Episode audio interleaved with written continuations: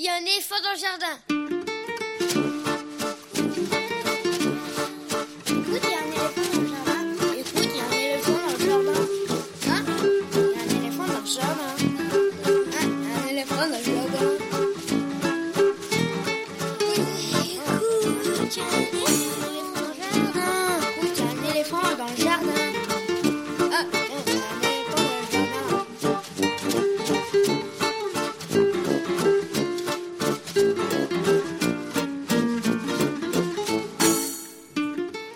Bien non, ce n'est pas une rediffusion, nous sommes en direct. Bonjour, Véronique Soule au micro pour l'actualité culturelle des enfants, petits et grands, en Ile-de-France. Une émission pour tous les adultes qui n'ont pas oublié qu'ils ont d'abord été des enfants.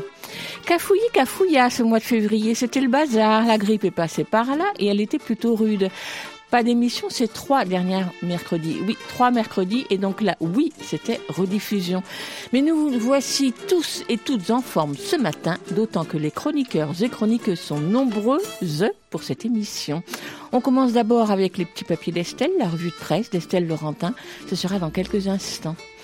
Après avoir exploré la thématique de l'enfant au cinéma en quatre émissions, Camille Maréchal et Anne-Sophie Le Picard se lancent dans une nouvelle thématique, filmer les animaux au cinéma. Pour le premier épisode, ce sera avec Nicolas Deveau, réalisateur de drôles de films d'animation dans lesquels les animaux tiennent la vedette. Ce sera dans une quinzaine de minutes. Gabriel Lucas et Augustine proposent leur chronique littéraire dans la cuisine d'Augustine et de Gabriel. Ce sera vers 11h30. Le billet d'humeur de Mayalène Berasategui, c'est pas de ton âge. Ce sera vers 11h40. Et puis pour terminer, Lionel Chenaille lit un extrait d'un roman de littérature générale sur le thème de l'enfance. Ce sera quelques minutes avant la fin. À la mise en onde derrière la vitre, c'est Dorian Gac, Ludovic Rose avec Jules Brézard. Bonjour à tous les trois. Et puis des infos sur les spectacles, les films, les CD, les livres pour les enfants qui viennent de paraître. Vous écoutez Aligre FM et nous sommes ensemble jusqu'à midi. L'adresse de la radio 42 rue de Montreuil dans le 11e, le téléphone du studio 01 40 24 29 29. Pour écouter la radio en direct ou en différé via les podcasts pour suivre notre actualité, sur la bande FM 93.1, sur le net aligrefm.org, sur les réseaux sociaux Facebook et Twitter et même sur le DAB puisque maintenant nous sommes diffusés 24 sur 24. Et puis le podcast de l'émission est disponible à l'écoute ou à l'abonnement à partir de votre application habituelle de podcast installée sur votre smartphone ou sur votre tablette. Et puis comme chaque semaine, on commence par écouter un extrait d'une nouveauté discographique pour les enfants. Enfin, ce ne sera pas vraiment une nouveauté, car pour le moment, les sorties de disques se font plutôt rares. Celui-ci est sorti fin 2018, donc ça commence à faire, mais on ne l'avait pas encore écouté ici, c'est un peu dommage. Il s'agit de La Bête à sept têtes, un conte musical écrit et mis en musique par Clément Gibert, un qui fait partie de la bande de l'ARFI, l'association de recherche d'un folklore imaginaire créée en 1977 dans la région lyonnaise par des musiciens dont l'univers musical s'étend du jazz contemporain aux musiques improvisées avec de nombreuses créations sur scène, des disques, des projets d'accompagnement pédagogique pour les enfants. Et depuis longtemps, ils ont créé un répertoire pour les enfants qui, qui enchante par son inventivité, entre autres autour des contes traditionnels. Et donc cette fois-ci, Clément Gibert, avec la complicité de Clémence Cognet et de son violon, et de Olivier Boss et de son trombone, et lui-même avec sa clarinette basse, il donne donc une version du conte de la bête à sept têtes, un conte à l'imaginaire fantastique très riche, et ça de là donne un disque inventif, joyeux et original. C'est donc La bête à sept têtes, un conte musical de Clément, de Clément Gibert, du label Arfi, distribué par l'autre distribution, sorti en 2018. Et on écoute un extrait, ce n'est pas tout à fait au début. Arrivé devant la grotte, l'aîné s'annonce à voix haute. Avance que je te vois, viens tâter de mon bâton.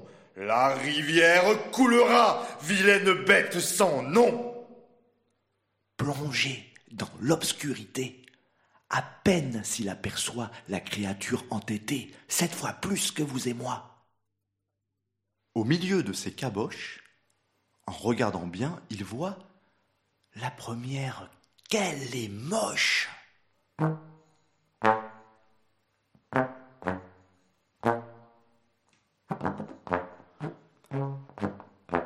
La deuxième, bon, ça va.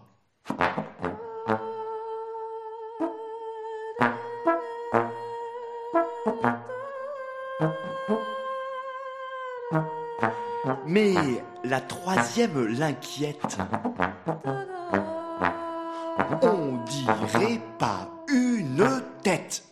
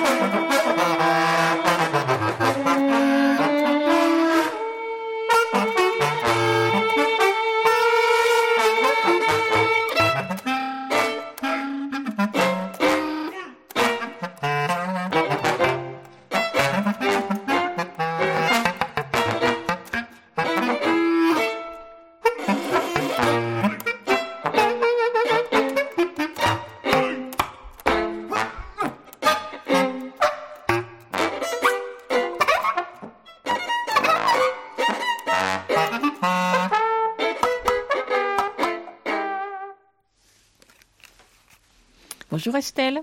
Salut Véronique. De quoi on va parler aujourd'hui? Alors aujourd'hui, tu as devant toi une sorte de clone de Christina Cordula. On va parler de mode. Oula, mode Ouh, C'est pour ça que tu es si chic ce matin. C'est ça. C'est les petits papiers d'Estelle. Les petits papiers d'Estelle, une revue de presse qui parle des enfants et des ados. Alors, tu ne le sais peut-être pas, Véronique, mais cette semaine, c'est la Fashion Week à Paris. Si, tu le sais. Ah, j'ai suivi de Ah, près. Magnifique. Il y a même eu un premier défilé Dior au 104 hier à Paris, donc qui s'est terminé avec des enfants sur le podium. Alors, ceci explique sans doute que dimanche dernier, dans l'excellente émission Être et Savoir de Louise Touré sur France Culture, on est parlé mode sous le titre La mode, apprendre à s'habiller, montrer qui on est. On habille ses enfants jusqu'au jour où arrive un refus, une demande, il ou elle veut choisir ses vêtements. C'est le début d'une grande ou petite histoire, celle que chaque individu entretient avec sa manière de s'habiller. Faut-il dire à nos enfants que l'habit fait l'homme ou penser avec le poète Henri Michaud que l'habillement est une conception du monde qu'on porte sur soi? Pas mal, hein Mhm. Au contraire, faudrait-il mettre en garde nos enfants contre une mode qui fait des victimes? Tout ça, c'est Louise Touré qui le dit, bien sûr. hein. Surtout, celles, les victimes qui fabriquent les vêtements à bas coût, et puis l'environnement, puisque l'industrie textile est une des activités humaines les plus polluantes, on le sait maintenant. Vaste sujet pour une heure d'émission, avec une ancienne chargée de mission au ministère de la Culture, une journaliste jeune public, des historiennes, un directeur de musée, etc. Qui nous disent entre autres qu'il y a un enjeu pour les parents à présenter un enfant bien habillé, que le vêtement est moins frivole qu'il y paraît, car à l'école c'est en effet très important, au point qu'on légifère dessus. À la lecture des règlements scolaires, on voit des réalités très variables.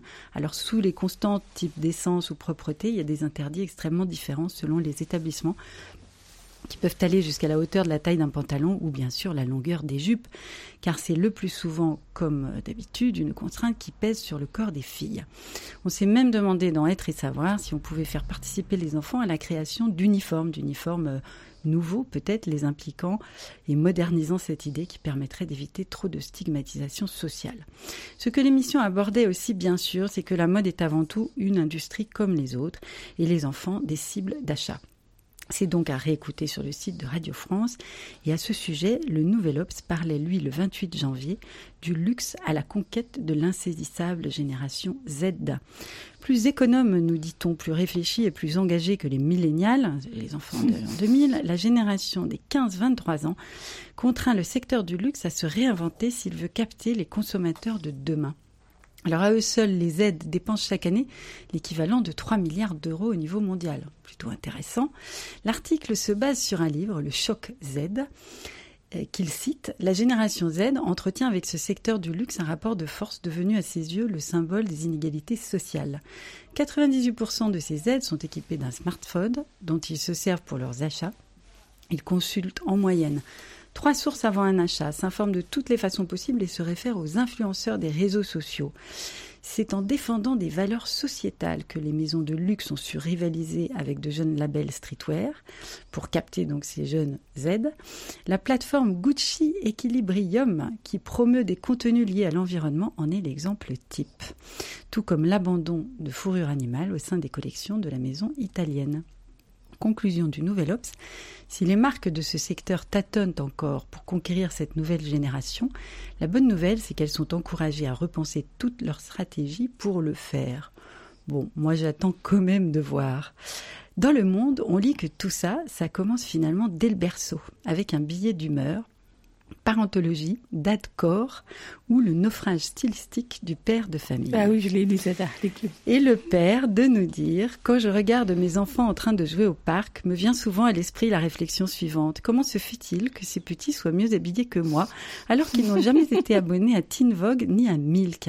La première réponse qui me vient est celle-ci Le corps d'enfant possède une grâce naturelle que l'adulte a perdue.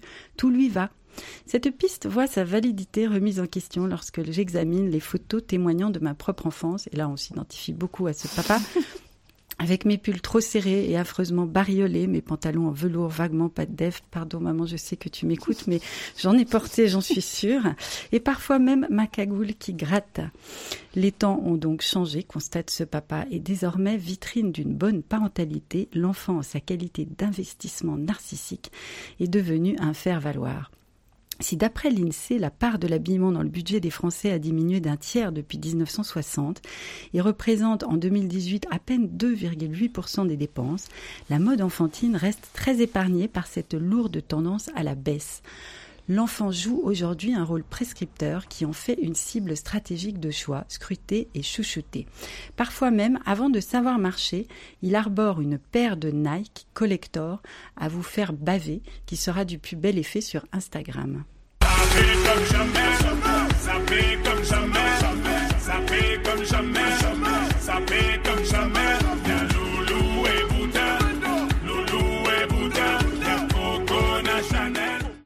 Voilà, Loulou et Boutin, ça fait un peu histoire pour enfants. C'est un tube partout et notamment dans les cours de récréation. Alors, au milieu de cette offre plutôt agressive, pour qu'on sape nos petits, on trouve aussi des réponses parfois décalées, comme celle de Julia, interviewée par Brut. Brut, programme d'actu vidéo courte diffusé sur Instagram principalement, que j'invite ceux qui ne le connaissent pas à découvrir. Julia donc milite par le vêtement. Pour elle, les inégalités de genre commencent dès le plus jeune âge et elle entend corriger ce biais grâce à sa marque. J'ai voulu représenter un garçon qui fait de la danse classique parce que c'est moins courant, parce qu'on ne le voit pas, parce que les vêtements pour enfants sont toujours très codés par rapport au genre. Quand j'ai créé ma marque, c'est surtout parce que je voulais faire partie du changement et proposer quelque chose de concret. Bon ben voilà, donc elle, globalement, ce qu'elle propose de concret, c'est des t-shirts. Après tout, c'est déjà ça. On va se quitter là-dessus, quelque part entre les dictates de la mode qui nous poussent à la conso et puis des embryons de résistance et d'humour.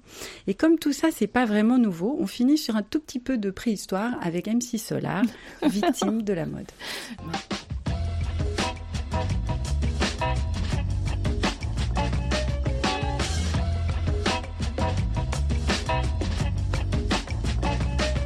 Clap, prise 1, vision panoramique. Une caméra avance, gros plan sur Dominique. Seule devant la glace, elle ausculte son corps, puis crie machinalement encore quelques efforts. Tous les régimes sur elle furent testés. Toutes les tentatives ont été des échecs complets, mais elle persévère et pour plaire à son homme. Dominique a décidé de suivre la norme. Elle, en magazine, des magazines dans lesquels le psychopathe trouvé le recours ultime. Mazo à l'assaut de ses formes rondelettes. Elle était occupée à couper du PQ quand lui piquait les fesses une victime de la mode. Tel est son nom de code. Victime de la mode. Tel est son nom de code lumière. Scène de l'as de trèfle lui propose une toute nouvelle donne et en voici la cause. Tellement et pour quel résultat? Elle perd de l'oseille au lieu de perdre du poids. Dominique réplique et très vite m'explique qu'elle veut être la réplique d'une créature de clip. Ainsi, on confond les petites filles coquettes. Elles suivent un modèle qui leur fait perdre la tête. From London to Washington, Kingston, Charenton ou Carcassonne. Quand le téléphone sonne, elle nous répond sans cesse qu'elle était occupée à couper du PQ quand lui piquait les fesses une victime de la mode. Tel est son nom de code. Victime de la mode. Tel est son nom de code. Victime la mode. Tel est son nom de code. Donc en guise de conclusion, à la réalité logique de cette situation, le régime, le jogging, la liposuction sont attestés, mais il faut faire attention. Espérons que vous aurez compris les bases très claires de ce code déontologie. Prendre ou perdre quelques kilos, l'essentiel est d'être vraiment bien dans sa peau. M'attaque, tic, attaque, tout éthique avec tact. Dominique, pas de panique, écoute bien ce qu'on. La quête de l'image, la laisse dans le stress. Elle était occupée à couper du PQ car on lui piquait les fesses. Une victime de la mode. Tel est son nom de code. Mode. Tel est son nom de code.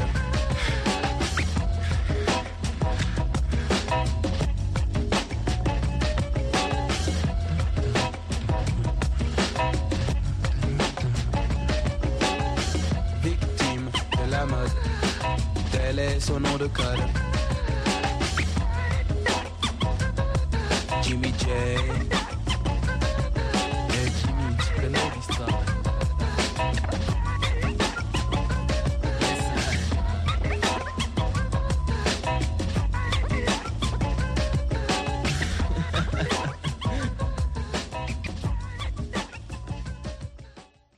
Vous écoutez Allegre FM 93.1. Écoute, il y a un éléphant dans le jardin. Et... Bonjour Est- euh, Estelle, mais non. Bonjour Camille, bonjour Anne-Sophie. Bonjour. On vous retrouve donc pour votre chronique autour euh, du cinéma pour les enfants. Il y a quelques semaines, c'était autour de la thématique sur l'enfance. Je crois qu'aujourd'hui, on s'en va voir les, les bestioles à quatre pattes ou à trois pattes ou à deux pattes. Je vous passe les micros. Tout à fait. Des enfants aux animaux, on donne un peu l'impression de passer du coq à l'âne. Mais en fait, pas tant que ça. D'abord parce qu'entre les enfants et les animaux, c'est souvent une histoire d'amour. Et notre invité d'aujourd'hui, Nicolas Deveau, réalisateur de films d'animation, vous nous direz si votre passion des animaux, dont toute votre œuvre témoigne, remonte aussi à l'enfance. Ensuite, parce que le cinéma s'est intéressé aux animaux comme aux enfants dès ses origines. Les frères Lumière n'ont pas seulement filmé des trains ou des sorties d'usine, mais également le repas d'un bébé. Ou alors des poissons rouges qui évoluaient avec grâce dans un bocal. On peut même remonter à avant avec les travaux d'Étienne Jules Marais dans les années 1880 qui visaient à décomposer le mouvement d'un cheval ou d'une poule.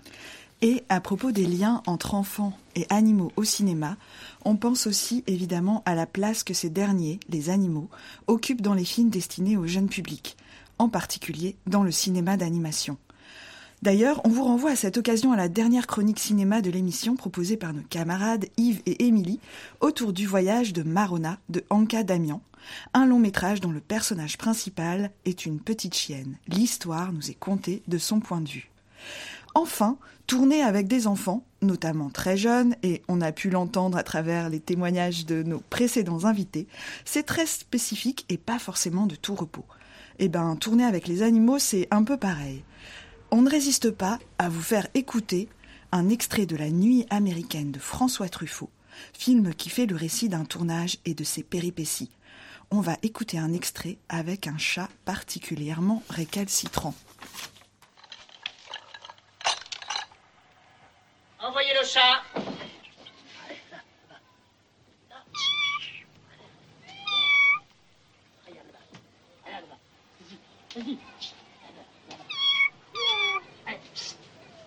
Non, non, c'est foutu, c'est de votre faute, Yorick, avec votre perche à la con, vous lui faites peur à ce chat. On n'a pas besoin du son pour ce plan, on fera un son seul. Oui, c'est ça, on ira le faire une latte.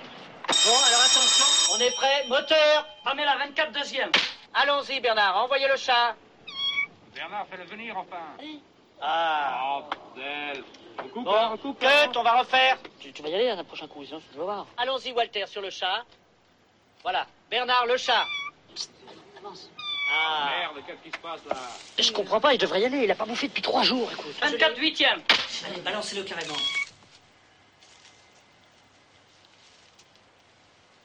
Coupez, coupez, oui. Bon, bah écoutez, c'est très simple. On arrête tout et on reprend le tournage quand vous trouverez un chat qui sait jouer. Bernard, je t'avais dit de prendre deux. On vient donc d'entendre un vrai chat qui refuse de laper son lait dans le faux film à l'intérieur du vrai film La Nuit américaine dans une mise en abîme assez vertigineuse. Chez vous, Nicolas Devaux, ce type de désagrément n'arrive pas vraiment. Parce que grâce à la magie de l'image de synthèse, les animaux sont très dociles. On peut voir un éléphant qui s'entraîne sur un trampoline dans votre premier court-métrage 7 tonnes 2, des girafes qui, exécutent de gracieux plongeons dans l'eau dans 5 mètres 80 ou alors des escargots en plein balai dans 1 mètre par heure. On voit aussi des autruches, des hippopotames, des tortues qui pratiquent du basket, du tennis, de la course et plein d'autres sports dans la série Athleticus. Et les enfants qui regardent et adorent vos films, je précise, ne savent pas toujours si c'est du lard ou du cochon. On va faire pas mal d'expressions animalières aujourd'hui. Mais avant de nous expliquer comment vous faites, revenons à notre intuition de départ. Est-ce que cette passion animalière remonte à l'enfance? Est-ce que chez vous, il y avait l'envie de devenir d'abord éthologue ou zoologue, ou alors déjà dès le début cinéaste d'animation? Oui, bonjour.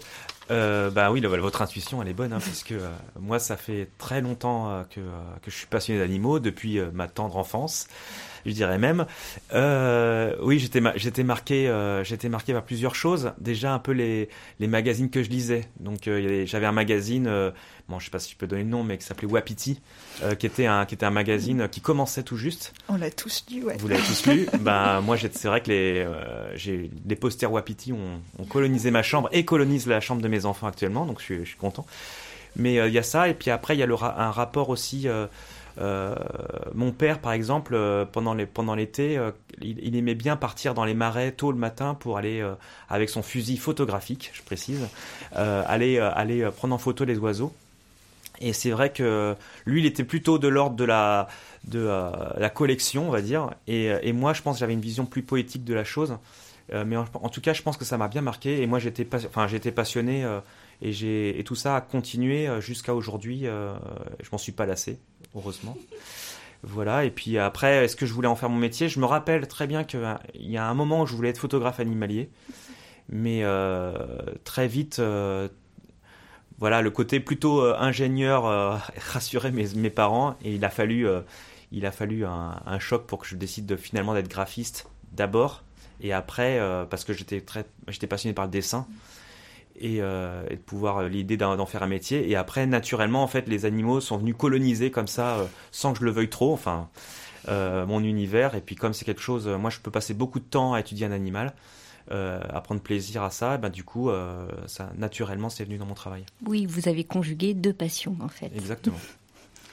Alors, pour euh, illustrer euh, du coup votre parcours, euh, on va écouter un extrait euh, d'un d'un de vos courts-métrages, 5 mètres 80, euh, donc qui nous, qui nous montre des personnages, des girafes qui évoluent dans une piscine. On va écouter ça.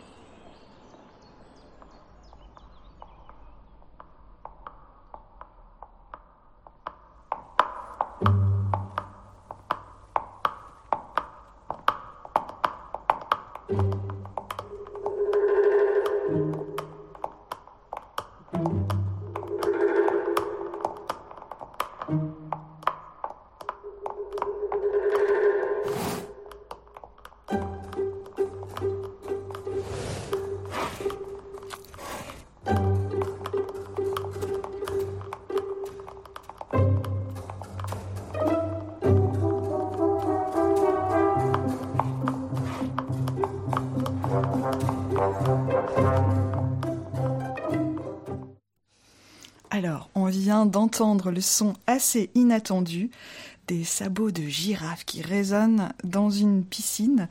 Et pour euh, nos auditeurs qui auraient envie de découvrir l'image, on peut euh, visionner le film sur votre, votre site, Nicolas Deveau.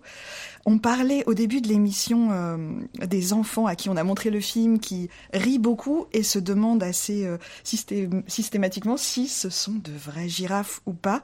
Donc l'une des caractéristiques de votre, de votre travail, c'est effectivement cet hyper-réalisme des animaux, donc des girafes, des éléphants, des escargots. Comment vous créez euh, ces, personnages, ces créatures animées qui, euh, qui paraissent plus vraies que nature, j'ai envie de dire? Ben, En fait, c'est beaucoup d'observations, parce qu'il faut imaginer que moi, mon médium, c'est l'image de synthèse. Et c'est ça, on va dire, c'est plus proche de la marionnette que du dessin. Donc ça veut dire qu'on travaille vraiment comme si on faisait de la sculpture. Après, on, fait des textures, on s'appuie sur des photos, mais on, a beaucoup, on a, c'est assez proche en fait des des, euh, arts traditionnels. Hein, euh, et, ce qui se passe, c'est que ce, médium euh, permet de s'approcher de l'image photographique ou filmique et de et d'aller vers une logique un peu d'effets spéciaux, par exemple, pour fondre, avoir l'impression que l'image est réelle sans qu'elle le soit. Et euh, moi, ce qui m'intéressait, c'était d'utiliser. Euh, donc, j'arrivais à faire un animal réaliste. Et euh, ce qui m'amuse, moi, c'est de c'est d'aller vers le surréalisme des choses, c'est-à-dire que cet animal, faire croire qu'il est vrai jusqu'au bout, mais en l'amenant vers des décors, enfin vers des, des, histoires un peu inexplorées, surréalistes.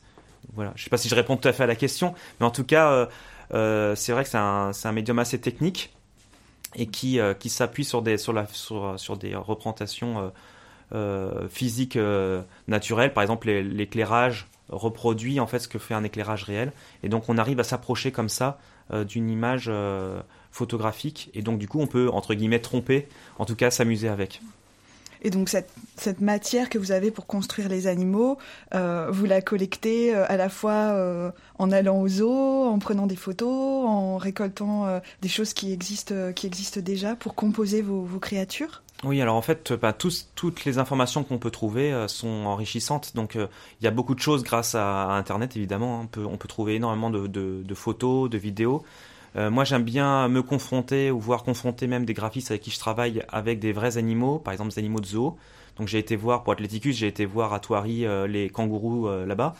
Mais alors il faut savoir que c'est intéressant quand même de, de, de, comparer avec des vrais ou, ou, des, ou des, images documentaires parce qu'ils n'ont pas du tout la même euh, la même physionomie. Un kangourou euh, de zoo euh, va être moins athlétique, par exemple. il va être, il va avoir plus de poils parce qu'il lutte contre le froid de nos régions et il va être souvent déprimé. C'est, il faut le dire quand même. du coup, du, du, coup, il faut pour avoir l'image en tête d'un animal qui, qui, prenne aussi plaisir, parce que moi je veux être dans, je veux rentrer dans le monde de l'animal et donc du coup dans le plaisir aussi qu'il peut, qui peut avoir, par exemple pour une girafe à plonger dans l'eau. Mais euh, donc c'est important aussi de comparer les choses. Pour 7 euh, tonnes 2, mon premier court métrage, j'avais été aux eaux de Vincennes. À l'époque, il y avait encore les éléphants. C'était avant la, reconstruction. Et c'est vrai que l'éléphant, eh ben, il tournait en cage, il était déprimé, il avait la tête basse, il était gras. Euh, et euh, donc tout ça, moi, donner des informations, par exemple, sur comment il bouge, un peu à, justement à la Muybridge ou Marais, comme, comme mm pour voir un peu comment tout ça fonctionne en termes d'anatomie et de mouvement, ce qui est très important, parce qu'il y a une étude assez scientifique pour arriver à, rendre crédible le personnage. Et, et, après, il y a notre imaginaire. Comment, qu'est-ce qu'un éléphant pour moi et qu'est-ce qu'un éléphant euh, Moi, je parle d'iconique. Euh, qu'est-ce qu'un éléphant pour nous? Et donc, comment je peux jouer avec? Et du coup, moi, je j'étudie aussi euh, dans la nature quel, quel look ils ont et après aussi, il y a tout ce qui est euh, euh, leur façon de vivre, leur, mimique, enfin tout ce qui fait ce qui fait l'animal, donc plutôt dans la nature, euh, ces caractéristiques que j'utilise. Donc par exemple, une girafe, on, on a tous en tête que pour qu'elle boive, elle est obligée d'écarter ses membres avant et de se baisser. Et dans le film, je l'utilise comme une sorte de un salut pour, pour, pour comme un salut théâtral et en même temps une façon de se désaltérer après un effort. Voilà, je joue avec ça. Et, avec cette matière-là, ben, je joue avec l'intelligence aussi du spectateur et, ce qu'il euh, ce qu'il projette euh, dans l'animal. Voilà. Donc il y a chez vous aussi donc toute une étude du mouvement des animaux et c'est particulièrement impressionnant, je trouve, dans votre dernier court métrage, un mètre par heure. Alors on, va on va y revenir, mais on va d'abord écouter euh, un teaser.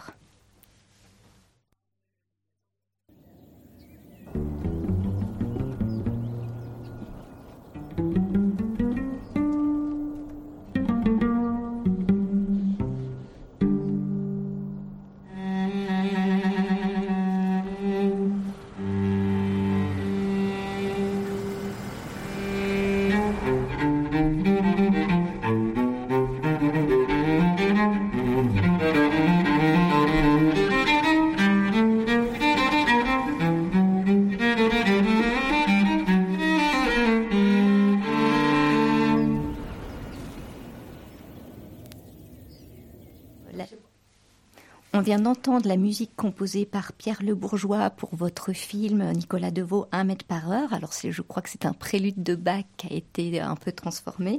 Et ce que l'auditeur ne peut pas donc voir, et sûrement pas imaginer d'ailleurs, c'est que cette musique accompagne en fait un ballet d'escargots qui se déroule dans un aéroport sur une aile d'avion. Et je crois que vous avez travaillé avec un chorégraphe Philippe de Coufflet. Alors est-ce que vous pouvez nous, dire comment vous avez travaillé pour ce film? Parce que c'est tout à fait particulier. Oui, oui, c'est bah, donc l'idée déjà pour que les- l'auditeur comprenne un tout petit peu. euh, moi, je, suis- en fait, je rentre dans le dans le rythme de l'escargot, c'est-à-dire que j'utilise ce qu'on appelle le time lapse, c'est-à-dire l'accéléré. On a tous en tête, par exemple, ces fleurs qui arrivent avec Mhm. chlore, des choses qu'on n'arrive pas à voir dans notre temps humain. euh, et qui deviennent tout d'un coup euh, euh, visibles en mouvement euh, dans, le, dans un autre temps. Et donc euh, là, ça m'intéressait de me dire, bah voilà, si je, quand je filme en accéléré un escargot, quand on voit un film d'escargot en accéléré, naturellement, il devient patineur.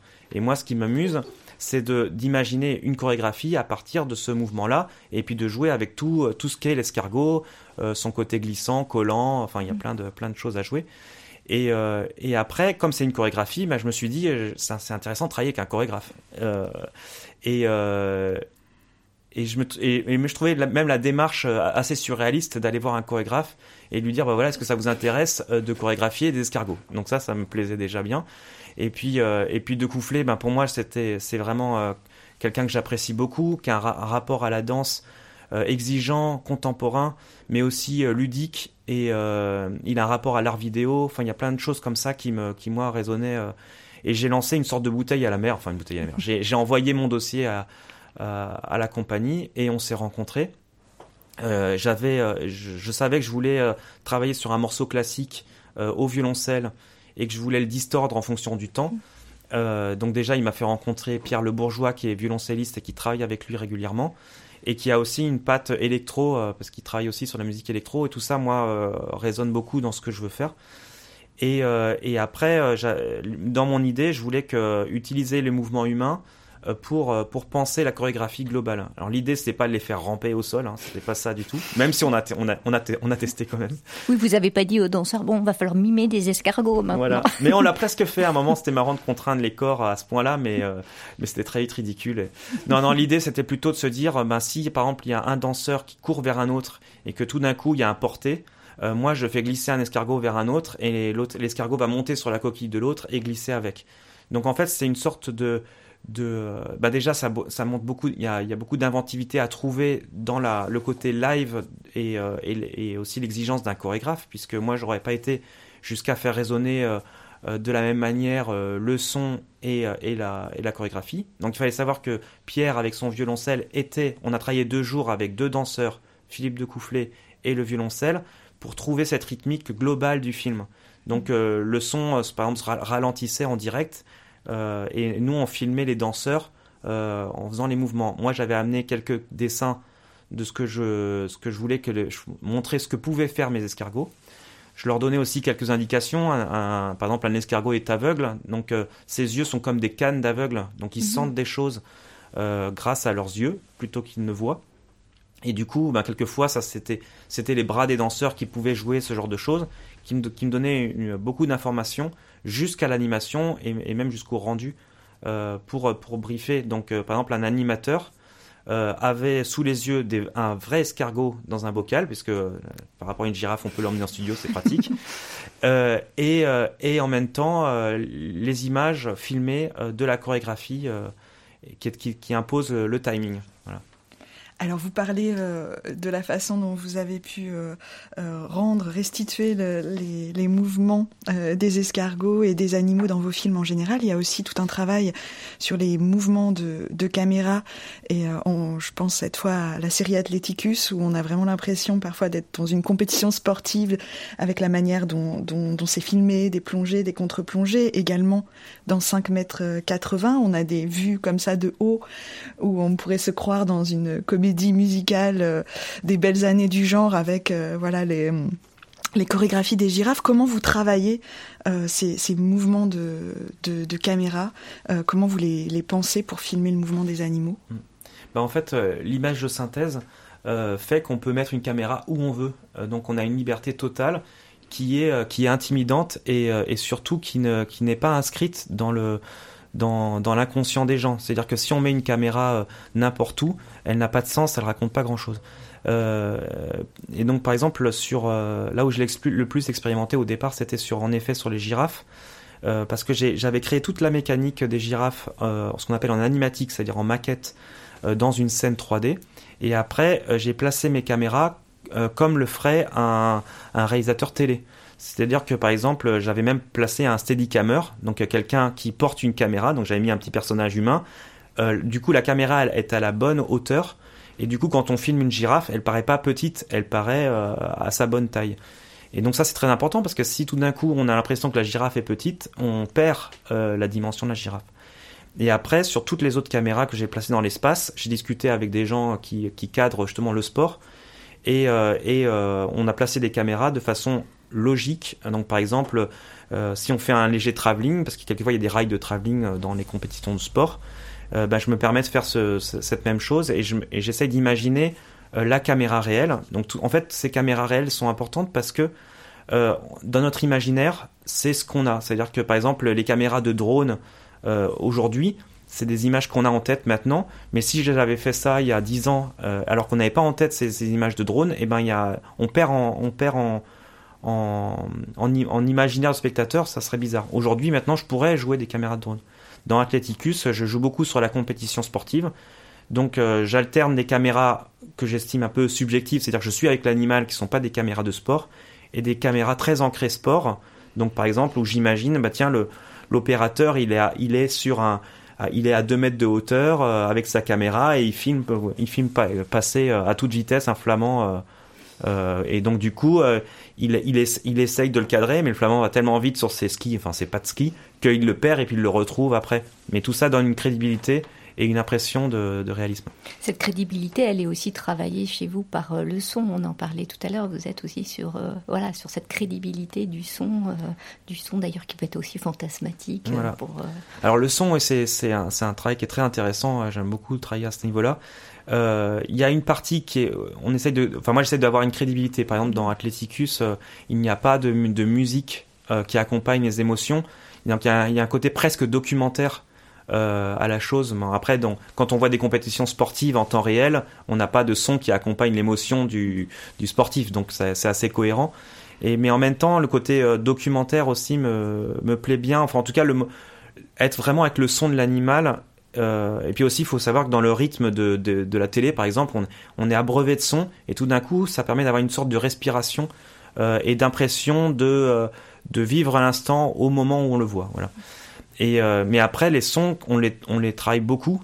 Euh, donc par exemple les girafes, euh, je pense qu'une girafe dans la piscine ferait pas ce bruit de sabot euh, puisque puisqu'elle a des sabots c'est vrai mais il n'y a pas de fer comme pour un cheval. Mais si on joue de façon si on joue avec la la, vraie couleur on, y serait moins dans cet imaginaire.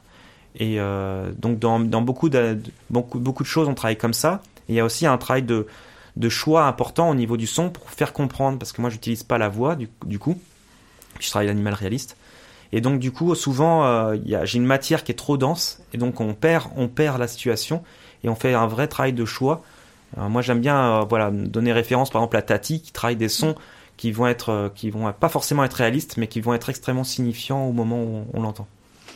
Alors on va rester euh, avec nos amis les girafes, chantés par euh, une autre figure du cinéma, euh, le comédien Bourville.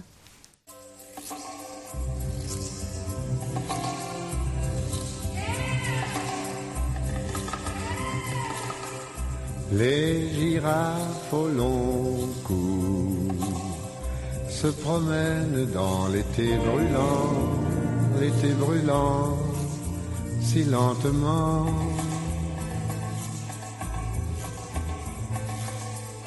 Le soleil est encore loin d'elles et leur cou est encore trop court.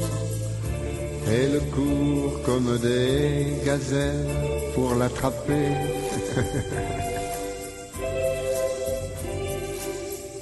Les girafes au long cou se promènent dans l'été brûlant, l'été brûlant, si lentement.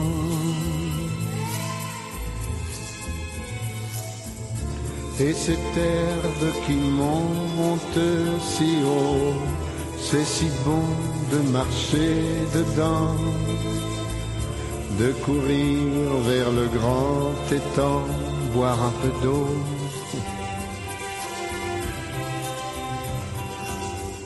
Les girafes au long cou se promènent dans l'été brûlant, l'été brûlant si lentement. Mais soudain qui vient troubler l'horizon, qui sont ces curieux animaux? Il paraît qu'ils vivent sans soleil dans des maisons.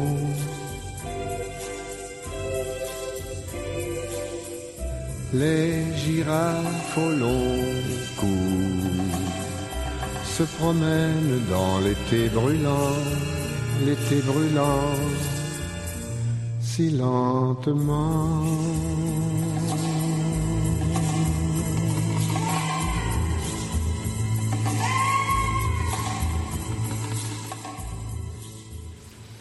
À l'YFM 93.1, écoute, il y a un éléphant dans le jardin ce matin. Camille Maréchal et Anne-Sophie Le Picard reçoivent Nicolas Deveau, réalisateur de films d'animation dans lesquels les animaux tiennent la vedette. Alors Nicolas Deveau, on a beaucoup parlé de votre travail autour de l'image dans le cadre de vos courts-métrages qu'on peut d'ailleurs voir sur votre site ou sur Internet. Mais il y a aussi euh, un vrai travail d'écriture. Chez vous, je pense à écriture au, sens scénaristique et c'est très sensible chez, dans Athleticus, votre série euh, produite par Arte qu'on peut aussi voir d'ailleurs en ligne. Alors euh, cette série est composée d'épisodes de 3 minutes où des animaux sauvages, toujours en animation 3D, pratiquent des sports conçus pour les humains. Et cette série, on est déjà à la deuxième saison. On va d'abord écouter le teaser et on va y revenir.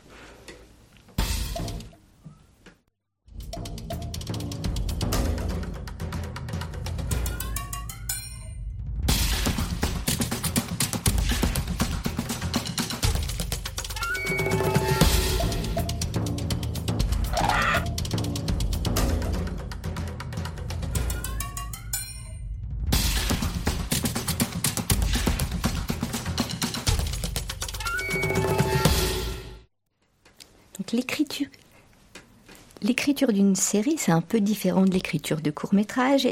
Vous aviez euh, à trouver à chaque fois, pour chaque épisode, une nouvelle situation, efficace, drôle, mais qui joue aussi avec les caractéristiques des animaux, puisqu'ils deviennent de vrais personnages qu'on retrouve d'épisode en épisode. Donc comment vous avez travaillé ça? Il y a un scénariste sur cette série? Enfin, Comment vous êtes venu à la série, justement? Oui, c'est vrai que sur, le, sur mes, courts-métrages, euh, c'est presque plus des tableaux, c'est-à-dire qu'il n'y a pas de, de grosse logique, euh, ce qu'on appelle dramaturgique, c'est-à-dire qu'on suit un personnage, voilà. Et, euh, et, du coup, au moment de faire la série, euh, je me suis vraiment posé ces questions-là. Déjà, est-ce que j'étais capable d'écrire? Est-ce que je pouvais raconter des histoires? Euh, et du coup, euh, bah, moi j'ai lu des bouquins pour euh, voilà pour étudier, pour voir un peu comment qu'est-ce que ça veut dire travailler euh, sur sur du, du, scénario comme ça. C'est passionnant.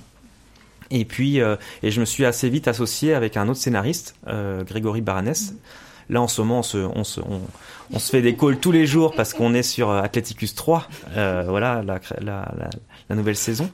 Mais euh, et, du- coup, euh, bah voilà, on, tra- on, tra- on travaille en rebond. Euh, moi, j'ai, je pars beaucoup de dessins, enfin un peu moins maintenant, mais je travaillais beaucoup de dessins pour voir comment l'animal pouvait se réapproprier le sport. Est-ce que c'était possible? Parce que euh, moi, j'ai une contrainte forte, c'est que voilà, par exemple, un escargot n'a pas de bras. Sauf s'il y en a caché sous la coquille, mais je crois pas, on l'a pas découvert encore. Mais ce que je veux dire, c'est que euh, j'ai des contraintes fortes par rapport à l'animal qui, euh, qui m'obligent à trouver des solutions euh, inattendues euh, et créatives du coup. Euh, Et, euh, et c'est voilà, c'est et moi ça m'amuse. Souvent ça part de dessins. Par exemple, j'ai fait un dessin avec une tortue sur des sur des échasses qui, qui concurrencent des flamants roses par exemple à la course.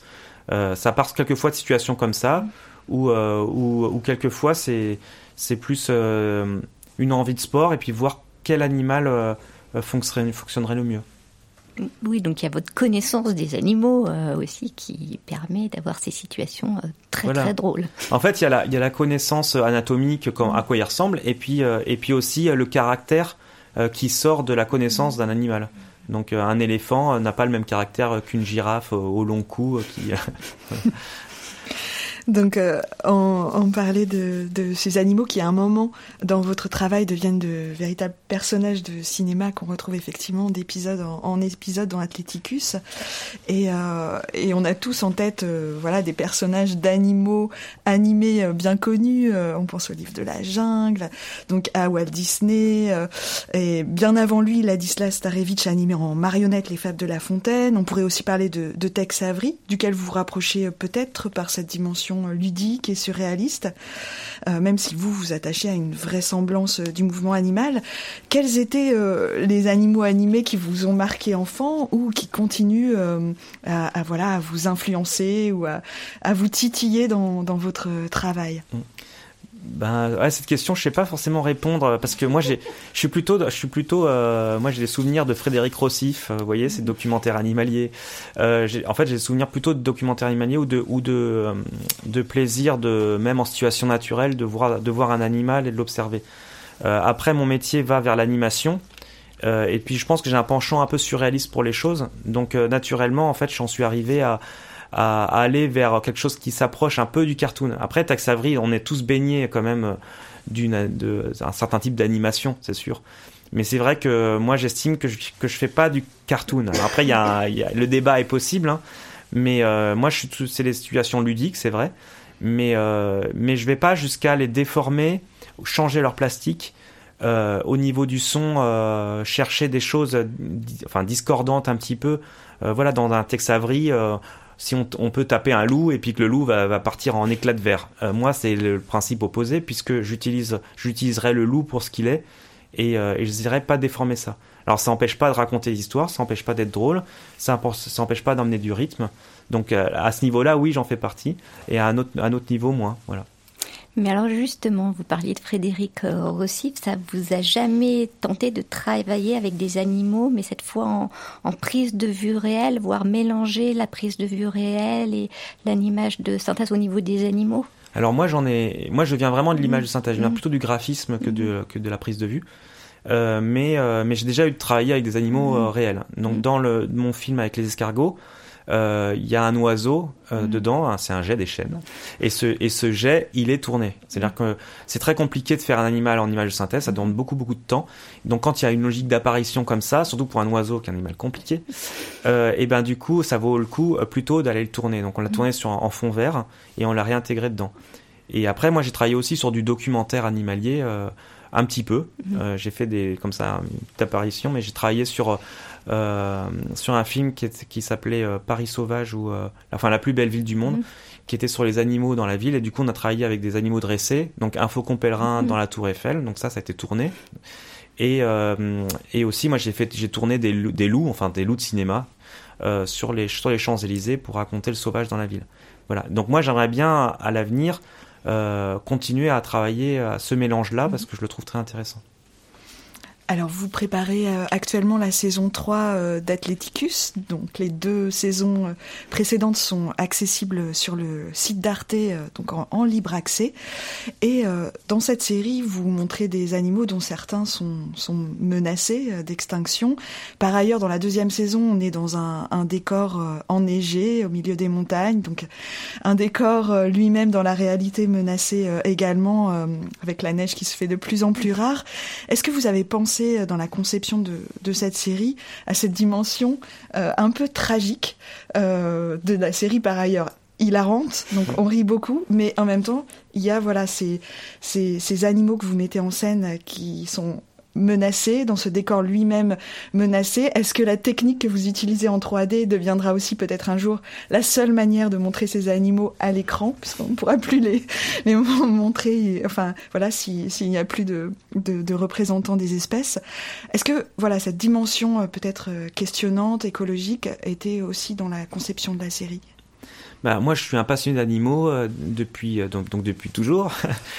Euh, et, du coup, moi, la question, euh, la question de la biodiversité et la perte de la biodiversité est quelque chose qui est majeur dans ma tête. C'est-à-dire que c'est, c'est, euh, c'est pour moi tragique.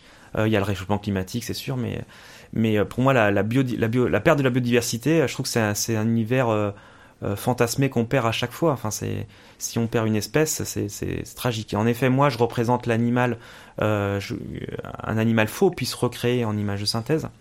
Alors, est-ce que je l'ai en tête? Moi, moi, je l'ai forcément en tête. Après, moi, j'ai pas envie d'être euh, de, donner des leçons. C'est pas ça du tout. Moi, je représente l'animal pour ce qu'il est. J'aime ce plaisir-là. J'aime ce plaisir de mettre de me mettre à la place de l'animal et comment il pourrait se réapproprier euh, des plaisirs humains, comme euh, comme peut l'être le sport.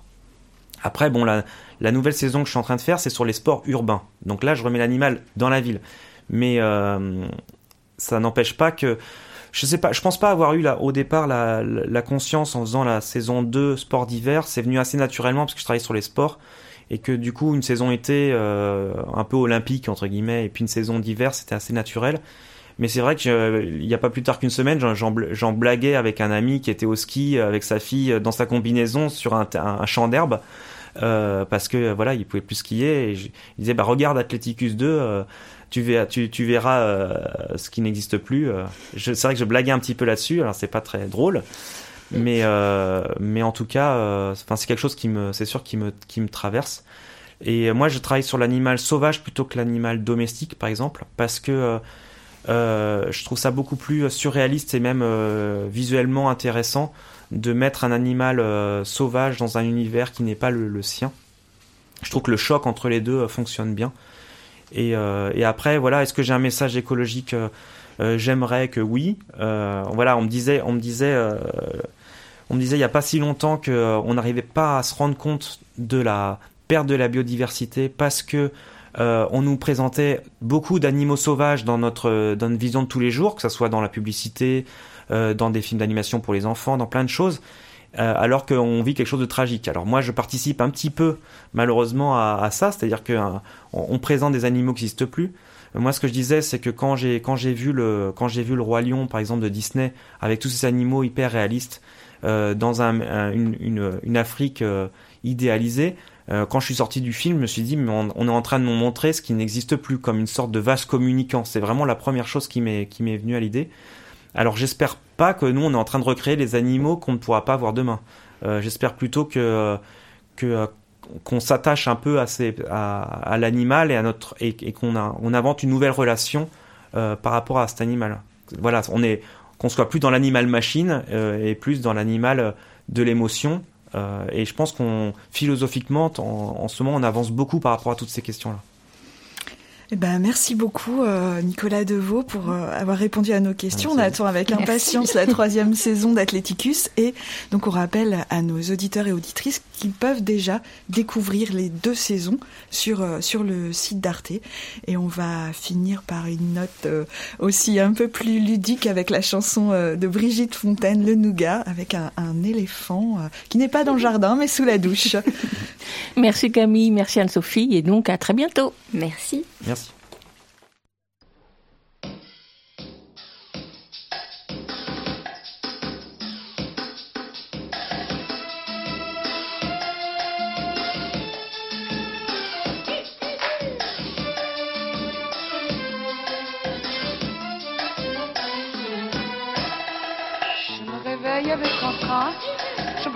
Électrique. Je me rue dans la salle de bain et je deviens paralytique. Sous les deux chia, un éléphant qui me regarde tendrement. Je balbutie en rougissant d'un air gaga probablement. Mais comment donc êtes-vous entré? Puisque la porte était fermée Il me sourit et il me dit T'occupe pas, donne-moi du nougat. T'occupe pas, donne-moi du nougat.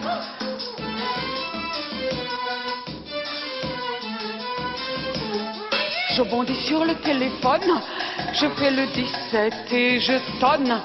J'habite au 1 de la rue des douches, y a un éléphant dans ma douche. Le flic me dit, vas-y toi-même, ça résoudra tous tes problèmes. Déboussolé, je redéboule, là où j'ai laissé ce ma boule. La douche est vide, il est parti, le voilà couché dans mon lit. Il me regarde et il me dit, égrouille-toi, donne-moi du nougat. Égrouille-toi, donne-moi du nougat.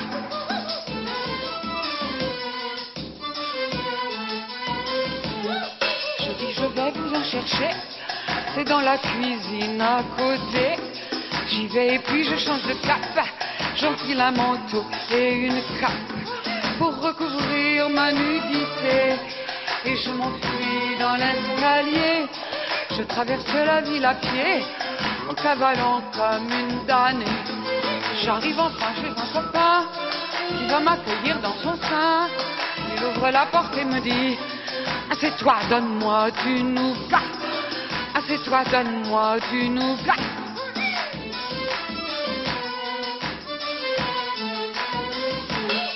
J'ai galopé chez Marina, qui est plus qu'une sœur pour moi. Elle m'a tout de suite donné à boire. Je lui ai raconté l'histoire. Elle a dit alors, t'as fait quoi? Bah, je lui ai donné le nougat. Là-dessus, je veux me faire un pétard et partir pour monter. Elle me je viens avec toi. Moi aussi, je veux du nougat. Moi aussi, je veux du nougat. Moi aussi, je veux du nougat. Moi aussi, je veux du nougat. Moi aussi, je veux du nougat. Pour rester en forme, écoutez Aligre FM. À signaler parmi les sorties au cinéma qui pourraient intéresser les enfants, la sortie sur les écrans depuis la semaine dernière de la version restaurée de Bébert et l'omnibus de Yves Robert, un film en noir et blanc sorti en 1963, un film facétieux dont le héros, le petit bébé, rêveur, farceur, n'ayant pas sa langue dans sa poche quand il s'agit de faire face aux adultes de rencontre. Il est oublié dans le train de banlieue par son frère aîné, qui est d'ailleurs interprété par le jeune Jacques Higelin, Bébert lui-même interprété par Martin Lartigue, alias le petit gibus de la guerre des boutons. Bébert donc ne se laisse pas démonter, multiplie les bêtises, les caprices et surtout des réparties savoureuses avec autant de candeur que de filouterie pour se jouer de l'autorité des adultes et semer la pagaille. Tout commence en famille, dans les étages de la Samaritaine, où la famille fait ses dernières emplettes de vacances, et se poursuivra, et tout se poursuivra sur un rythme trépidant dans les trains et leurs locomotives à vapeur, dans les bureaux des chefs de gare des petites gares de la banlieue, jusque tard dans la nuit. Des agents SNCF loufoques, des gendarmes un peu rêveurs, un frère aîné et un père aux aguets. Outre Jacques Higelin, on remarque Jean Lefebvre, Pierre Bondy, Michel Serrault, Jean Richard, et toute une kyrielle d'acteurs et d'actrices. Et c'est toute une période, celle des années 60, 1960, avec son charme suranné et son univers disparu, à commencer par les magasins de la Samaritaine, qui est ainsi restitué dans Bébert et l'omnibus de Yves Robert. C'est un peu long, certes, certaines scènes auraient bien supporté d'être abrégées, mais cela reste savoureux. Et c'est donc à voir en ce moment dans les salles à partir de 6 ans. Elle était l'une des voix les plus inventives et joyeuses de la musique dite underground pour les grands comme pour les enfants. Mami Chan, artiste d'origine japonaise qui vivait en France depuis une trentaine d'années, est morte à l'âge de 56 ans à la mi-février, pleine de fantaisie. Elle savait avec beaucoup d'espièglerie et d'exubérance mélanger sa pop sucrée au punk, la triturer à l'électro, l'expérimenter sans jamais se préoccuper des codes et des conventions. En 2007, elle crée son premier spectacle pour enfants, Carton Park, qui sera suivi de cinq autres pour lesquels elle aimait jouer de nombreux instruments jouets, comme dans Pomponko par exemple, où se mêlaient comptines japonaises, bruitage, percussions et berceuses. Vous pouvez voir et écouter quelques extraits sur le net pour la découvrir. Et tout de suite, je vous propose d'écouter un extrait du CD Town of Tiny Loops, un petit livre CD collector illustré par Blanquette, illustré et édité pardon chez Pomponket en 2010 et dont Mami Chan a composé les musiques. Et le morceau qu'on écoute s'intitule Mauvaise graine.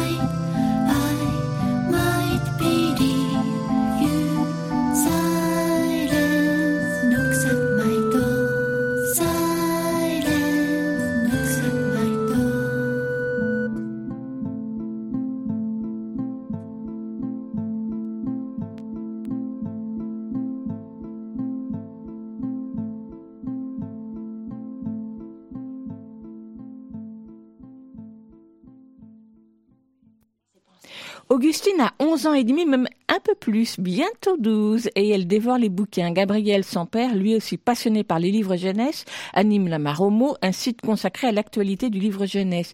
Il adore également faire la cuisine, et c'est d'ailleurs dans la cuisine qu'Augustine et Gabriel aiment se retrouver pour parler de leur lecture et nous en faire profiter chaque semaine. Voici donc, dans la cuisine d'Augustine et Gabriel, une chronique mitonnée pendant les vacances avant de filer au cinéma.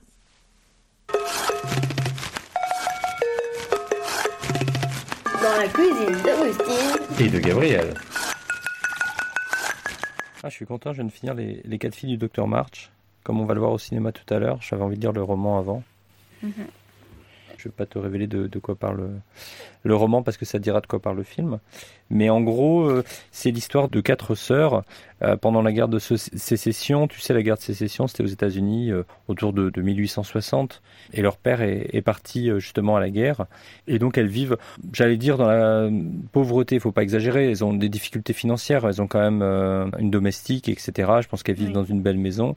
Mais euh, leur vie n'est pas aussi simple qu'avant, quoi. C'est-à-dire qu'elles doivent faire des sacrifices, etc. Parce que c'est pas aussi simple que quand leur père était là. Elles doivent travailler, enfin euh, gagner leur vie. Ces quatre sœurs qui ont une personnalité vraiment différente les unes des autres. Euh, J'ai trouvé ça assez agréable parce que tout le monde peut se reconnaître dans l'une ou l'autre. T'as Meg, Joe, Bess et Amy, et Joe a un caractère bien trempé et se laisse pas faire, qui écrit aussi, c'est l'écrivaine de la famille. Meg, qui est plus celle qui va toujours vouloir aider les autres, Bess, qui joue de la musique. Ces quatre sœurs-là sont très proches, très très proches, et en même temps euh, très différentes. Je trouve que ça montre bien qu'on peut être euh, des frères et des sœurs euh, différents les uns des autres et bien s'entendre en fait. C'est la version qui est sortie chez PKJ, qui est une version intégrale, qui a été, euh, c'est une nouvelle traduction par euh, Nathalie Zimmerman, qui est aussi autrice. Et c'est un roman, je t'ai pas dit, de Louisa May Alcott. Je pense que tu peux le lire sans difficulté. C'est à partir de 10 ans. J'espère qu'après avoir vu le film, tu auras toujours envie de le lire. Je pense que ça donnera encore plus envie de le lire parce que on en a déjà parlé ensemble. Mais euh, voir un film et lire un livre, c'est vraiment des, des choses différentes. Oui. Après avoir vu le film, on, on en reparlera. Oui. Et toi, t'as as lu quoi en dernier? Super Héros, euh, épisode 1, Origine. C'est un roman de Maxime Gilliot. C'est sorti chez Fleur Marion Jeunesse. Ça parle d'un garçon, Sam, qui adore dessiner, mais il est différent des autres en fait. Il dessine le futur, il, peut dessiner le futur. Bah, par exemple, il dessine quelque chose euh, et pas longtemps après, ça arrive. Il a une spécialité aussi, il est muet parce que je crois que c'est à cause euh, de ses parents qui sont morts. Parce qu'il pense peut-être que c'est à cause de lui, parce que hum, notamment juste avant ça, bah, du coup, il va dessiner la voiture de ses parents dans un arbre, écrasé.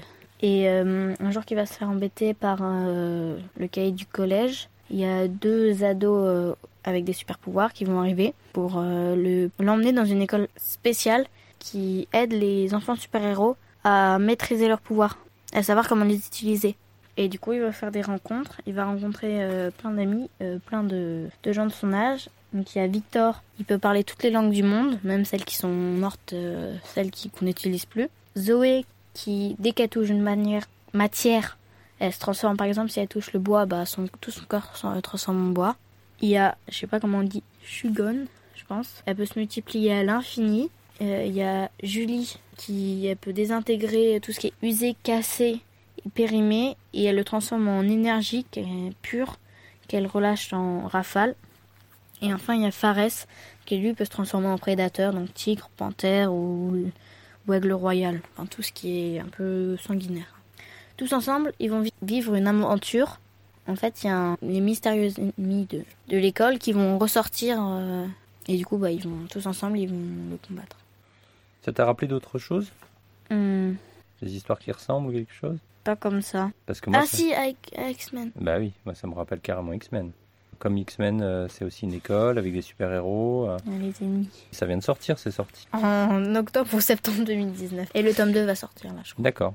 Il y a des personnages auxquels tu t'es identifié? Pas vraiment. Parce que du coup, vu qu'ils ont des super pouvoirs, on ne connaît pas vraiment leur euh, caractère. Pas leur caractère, mais On parle que de leur super-pouvoir, on parle pas de- du tout de leur personnalité ni rien. un peu. Il y a quand même euh, Victor euh, qui peut parler toute langue, qui est lui est un peu jaloux parce que du coup, Sam, ça va être un peu comme le chouchou de la directrice quand il va arriver. Du coup, il va être jaloux parce qu'avant, c'était toujours la directrice qui choisissait pour faire les choses. Et en tout cas, les... donc au début, il y a des illustrations pour montrer les personnages et c'est illustré par Auriol Vidal. Tu veux me lire un extrait pour, voir, pour que je vois à quoi ça ressemble? D'accord, donc là c'est le passage où en fait ils ont une tenue d'une couleur différente par rapport à leur pouvoir. Bravo champion, les couleurs en effet. Notre directrice a réalisé que nos pouvoirs pouvaient être classés par- en trois catégories, qu'elle a identifiées par des couleurs précises, afin de pouvoir nous faire travailler en équipe. Il montra d'abord Zoé qui prit la pose, point sur les hanches. En rouge, ceux dont les pouvoirs concernent le corps. Ainsi, Zoé peut changer le sien en n'importe quelle matière, et en vert, se connecter avec la nature. Comme Fares, quoi. Ce dernier s'avança en roulant des mécaniques. Ouais, moi, ma spécialité, c'est de me transformer en animaux. Mais attention, uniquement des prédateurs, hein. Pas de moutons, de cheval ou de licorne. Non, du sanguinaire, du féroce. Une fois encore, Sam repensa à la jeune fille qu'il avait croisée dans sa tunique verte. Quel était son pouvoir? Si son don était d'occuper les pensées de ses camarades, elle avait réussi avec Sam. Et pour finir, conclut Victor, en tournant sur lui-même, la crème de la crème, les bleus. Ceux dont la capacité sont logés dans le cerveau. Les super intellos, quoi. Bah écoute, ça me tente bien, moi, ton roman. Tu dis qu'il y a une suite qui sort quand? Euh, je sais pas, mais bientôt. Ça t'a donné envie de lire la suite? Oui. Bah écoute, on échange nos livres et puis on part au ciné? Ouais.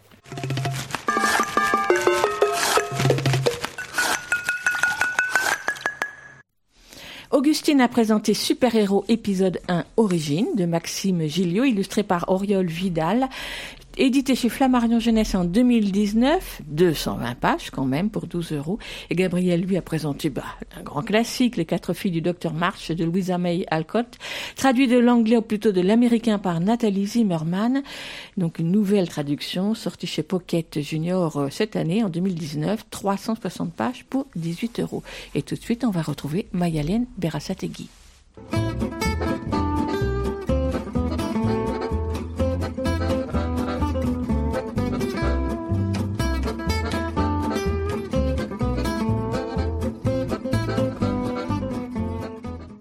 Bonjour Mayalène. Bonjour. Le sujet du jour Le sujet du jour, c'est le, gros gros débat sur l'allongement du congé parental quand on perd un enfant.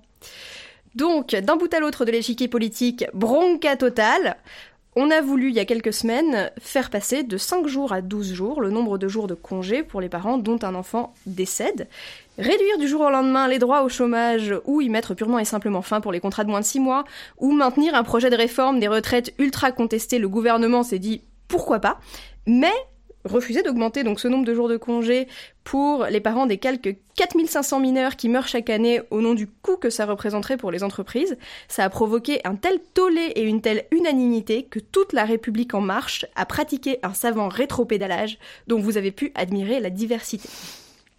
Donc, on considère généralement, sauf à passer pour le dernier des derniers, comme LREM l'a appris à ses dépens, la mort d'un enfant comme spécifiquement anormale et insupportable, représentant pour les parents une douleur qu'on ne peut pas quantifier. Ce sentiment quasi unanime a une histoire très bien racontée dans un livre qui n'existe malheureusement pas en français mais dont je vous recommande très très vivement la lecture d'autant que ça se lit facilement, Pricing the Priceless Child, très littéralement Donner un prix à l'enfant sans prix, de Viviana Zelitzer, une sociologue de l'économie qui enseigne à Princeton. Elle raconte comment, dans l'Amérique de la fin du 19e siècle et du début du 20e siècle, l'évolution des valeurs de la société a un impact sur l'économie, transformant des enfants travailleurs, dont la perte était jusque-là avant tout pensée en termes de manque à gagner pour les parents, en personnes économiquement inutiles, mais ayant une valeur émotionnelle unique, ce qui fait de leur perte une tragédie familiale parce qu'ils deviennent irremplaçables. Parmi les domaines les plus intéressants qu'elle étudie, il y a l'émergence de l'assurance vie sur les enfants. Alors je sais, ça ne vend pas du rêve comme ça, mais en fait, c'est un excellent marqueur de transformation des mentalités. Elle montre qu'au départ, c'est bien l'argent rapporté par les enfants qui est destiné à être compensé. Tu touches plus pour un enfant de 10 ans que pour un bébé parce que le bébé, il te rapporte rien. C'est un avis qui peut d'ailleurs être suivi par les tribunaux. Par exemple, en 1896, un tribunal américain a débouté une famille qui poursuivait une compagnie de chemin de fer suite à la mort accidentelle de son enfant de 2 ans. Comme l'enfant ne lui rapportait rien, le tribunal a estimé qu'il n'y avait rien à compenser. Petit à petit, les lois sur le travail des enfants et la scolarité obligatoire écartent l'ensemble des enfants du marché économique et les polices d'assurance changent de fonction.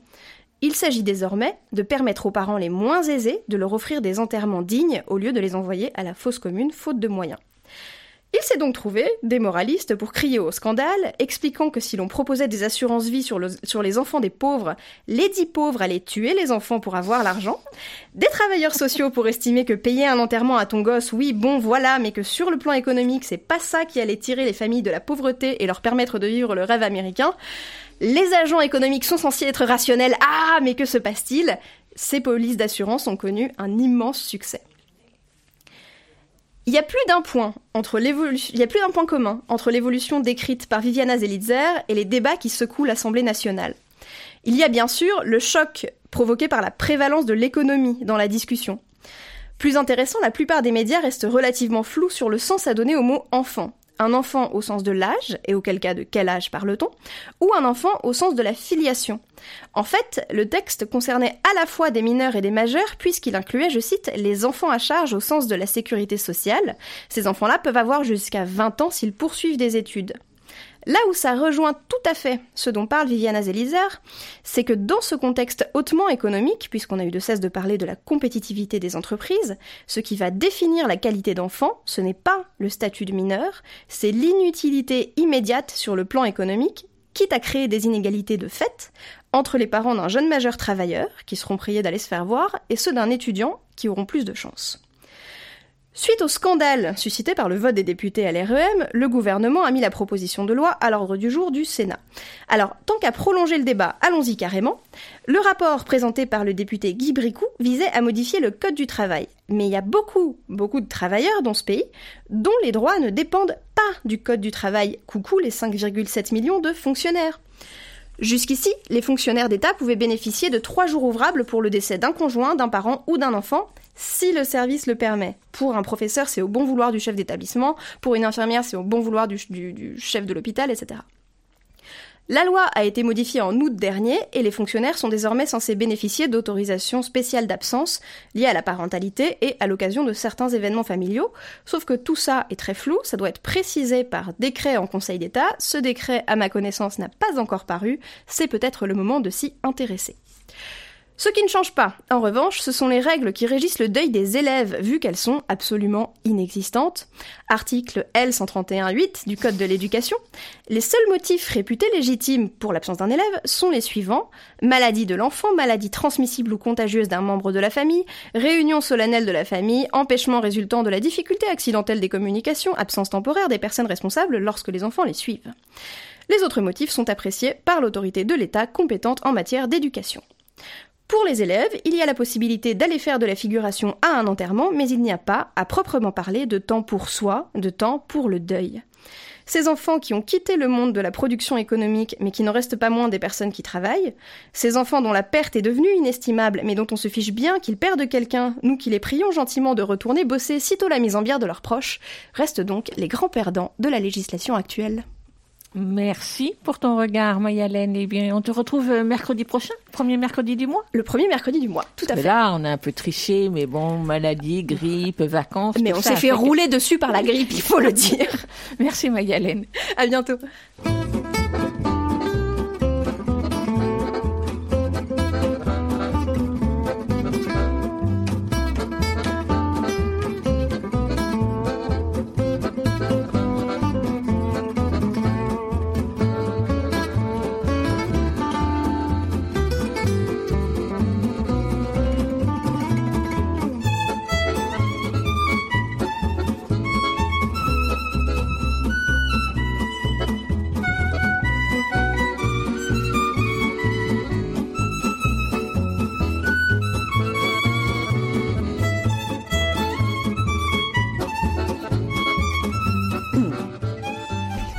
Bonjour Lionel, on te, Bonjour. on te retrouve pour la lecture d'un extrait de littérature générale sur le thème de l'enfance pour terminer cette émission, mais juste avant, nous écoutons la musique ou la chanson ou une des chansons d'un film dans lequel jouent un ou plusieurs enfants. À toi de reconnaître la chanson, facile en général, et surtout à toi de reconnaître le titre du film et son réalisateur. Et depuis le début que l'on fait cette Ouais, chronique, je sens que tu je vais n'es faire pas des très étincelles très très encore. doué. On écoute.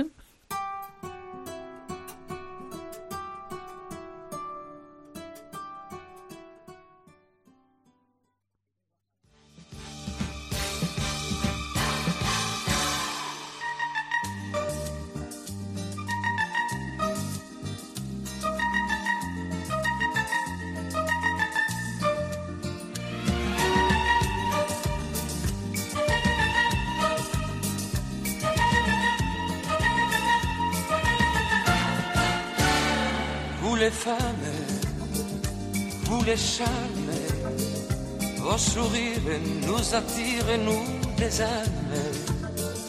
Vous les anges, adorables. Alors, alors, alors, Lionel. Je suis sûr que j'ai vu ce film, mais ça me vient Bon, pas. la chanson. Bon, la chanson, c'est Julio Iglesias, vous les femmes, et je suis sûr d'avoir Mais vu ce euh, film. sous, sous la plume de Julio Iglesias, ça s'appelle Pauvre Diable. Ah, pardon. Et sous la plume d'Arnaud, c'est devenu Vous les femmes. Donc ça, c'est la chanson, bravo, c'est déjà une chose de, de trouver. Le film, Je suis sûr que je l'ai vu, mais il y a rien qui me vient. Euh, je dirais, euh, mince, comment s'appelle ce film avec Noémie Lvovsky? Camille Redouble, mais non, je sais pas. non, même si bien sûr c'est l'époque et tout ça, mais non pas du tout, Guillaume Gallienne. Encore? Les garçons et Guillaume à table, un film sorti en 2013. D'accord. Inspiré de la pièce éponyme et multiprimé. Bon, tu, peux, tu, te, rac- tu te rappelles de l'histoire? Oui, euh, oui, vaguement, oui, oui. Tu nous la redis Voilà. Euh, ben en fait, euh, toute son enfance, en fait, il a pensé, euh, il a pensé être homosexuel, en fait, parce qu'il, il avait un parcours différent de celui de ses frères et notamment, il aimait beaucoup se déguiser en comtesse de Ségur ou je sais plus quoi. Il était plus, il n'était pas persuadé d'être homosexuel. Sa famille le pense homosexuel, mais lui, Oui, il mais- était persuadé d'être une fille. Ouais, bon voilà. Notamment justement parce que sa mère disait les garçons et Guillaume à table. Bon, mais écoute, euh, j'en avais choisi un facile et t'as Mm. toujours pas trouvé. Bon, tant pis. De quoi Qu'est-ce que tu vas nous lire aujourd'hui? Alors, on va un peu changer de, de, de pays, de continent. Je vais vous lire un, un extrait d'un livre qui s'appelle Pourquoi tu danses quand tu marches de Abdourahman A. Vaberi. Euh, le narrateur est né et a grandi à Djibouti. Il vit aujourd'hui à Paris et il raconte à sa petite fille de 5 ans qui s'appelle Béa ce que fut son enfance. Donc, ça s'appelle Pourquoi tu danses quand tu marches.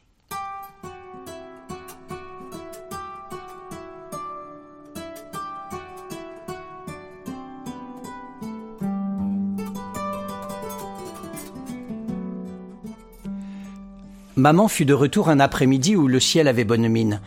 Elle n'était pas seule. Elle transportait quelque chose dans un petit panier protégé du soleil par une couverture semblable à ces toiles de jute utilisées par les femmes de la brousse qui venaient vendre chez nous les denrées que tout fils de nomade affectionne. Lait de chamel, beurre clarifié, lanière de viande de chamel séchée et agrémentée de perles de sel, œufs d'autruche. La crème de la crème restait la bosse de dromadaire découpée en dés qui ressemblent de loin à de vulgaires petits carrés de savon transparent. Mon père sélectionnait les toiles les plus belles pour les touristes amateurs d'artisanat traditionnel. Figure-toi, Béa, qu'il ne s'agissait pas de panier, mais d'un couffin minuscule, si minuscule qu'il semblait disparaître dans les bras de ma mère.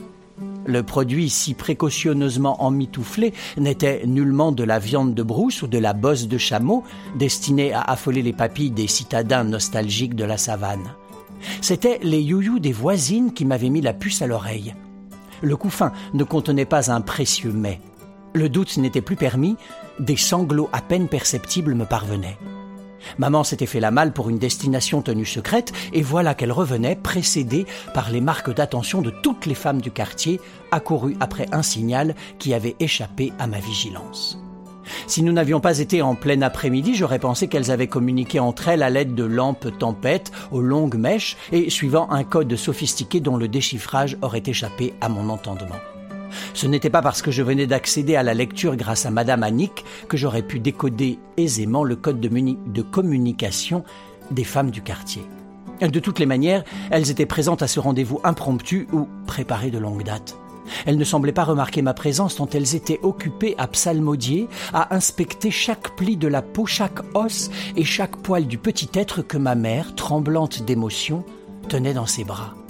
Une matrone essuya le visage de Zara avec un chiffon extirpé de sa grosse poitrine avant de lui moucher le nez car ma mère ne pouvait pas se permettre de lâcher un seul instant son bébé ou même de remettre le couffin à une autre dame comme elle avait coutume de le faire avec moi quand je pleurais pour se moucher le plus tranquillement du monde. Une autre matrone qui venait de faire son entrée dans la maison vint claquer deux grosses bises sonores sur les joues de ma mère, striées de larmes, que je devinais chaudes, comme la mer sur la plage des Tritons pouvait l'être au plus fort de la canicule. En observant toutes ces femmes agglutinées autour du bébé fraîchement arrivé sur notre coin de terre, je comprenais un peu mieux ce que l'on appelle l'instinct maternel, qui se passe de mots. Bien sûr, je ne parlais pas, tu t'en doutes bien, Béa, de cette manière, mais j'accédais par intuition au nœud de la relation entre un bébé et sa mère ou son père. Je me suis levé d'un bond, Béa, moi qui suis d'habitude lent à la détente pour sauter au cou de ma mère qui séchait des larmes abondantes. J'ai eu le loisir d'observer de près mon nouveau colocataire. Il avait la peau des fesses souples et fripées, les yeux rapprochés et la bouche en cul de poule. Il savait meugler déjà assez fort pour tenir ma mère sous son joug. À voir ses jambes gigoter avec énergie, mon colocataire était d'une autre trempe que moi. À coup sûr, il serait aussi dynamique que j'étais fragile, et aussi vigoureux que j'étais maladif. La nuit jouait les prolongations, des voisins se relayaient pour féliciter mon père qui venait d'arriver. Bienvenue au monde, ô Soblet Je ne me souviens plus du reste. J'étais parti me coucher, Grand-mère avait oublié de me raconter une histoire, personne n'était venu me souhaiter bonne nuit, Ossoblet braillait dans la nuit, je n'étais plus fils unique.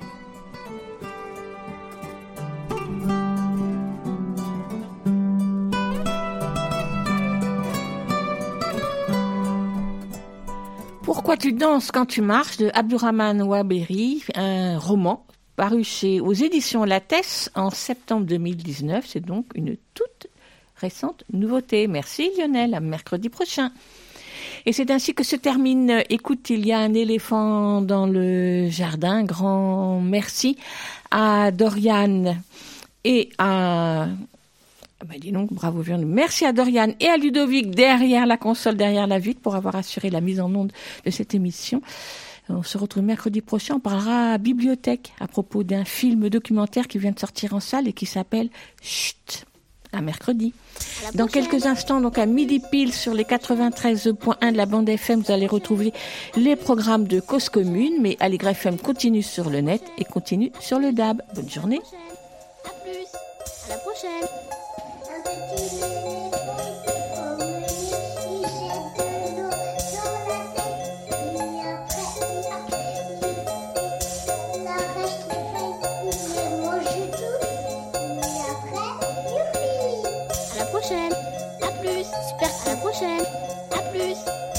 prochaine, à plus, à la prochaine, à plus, à la prochaine, à plus, à la prochaine, à plus, à la prochaine, à plus, à la prochaine.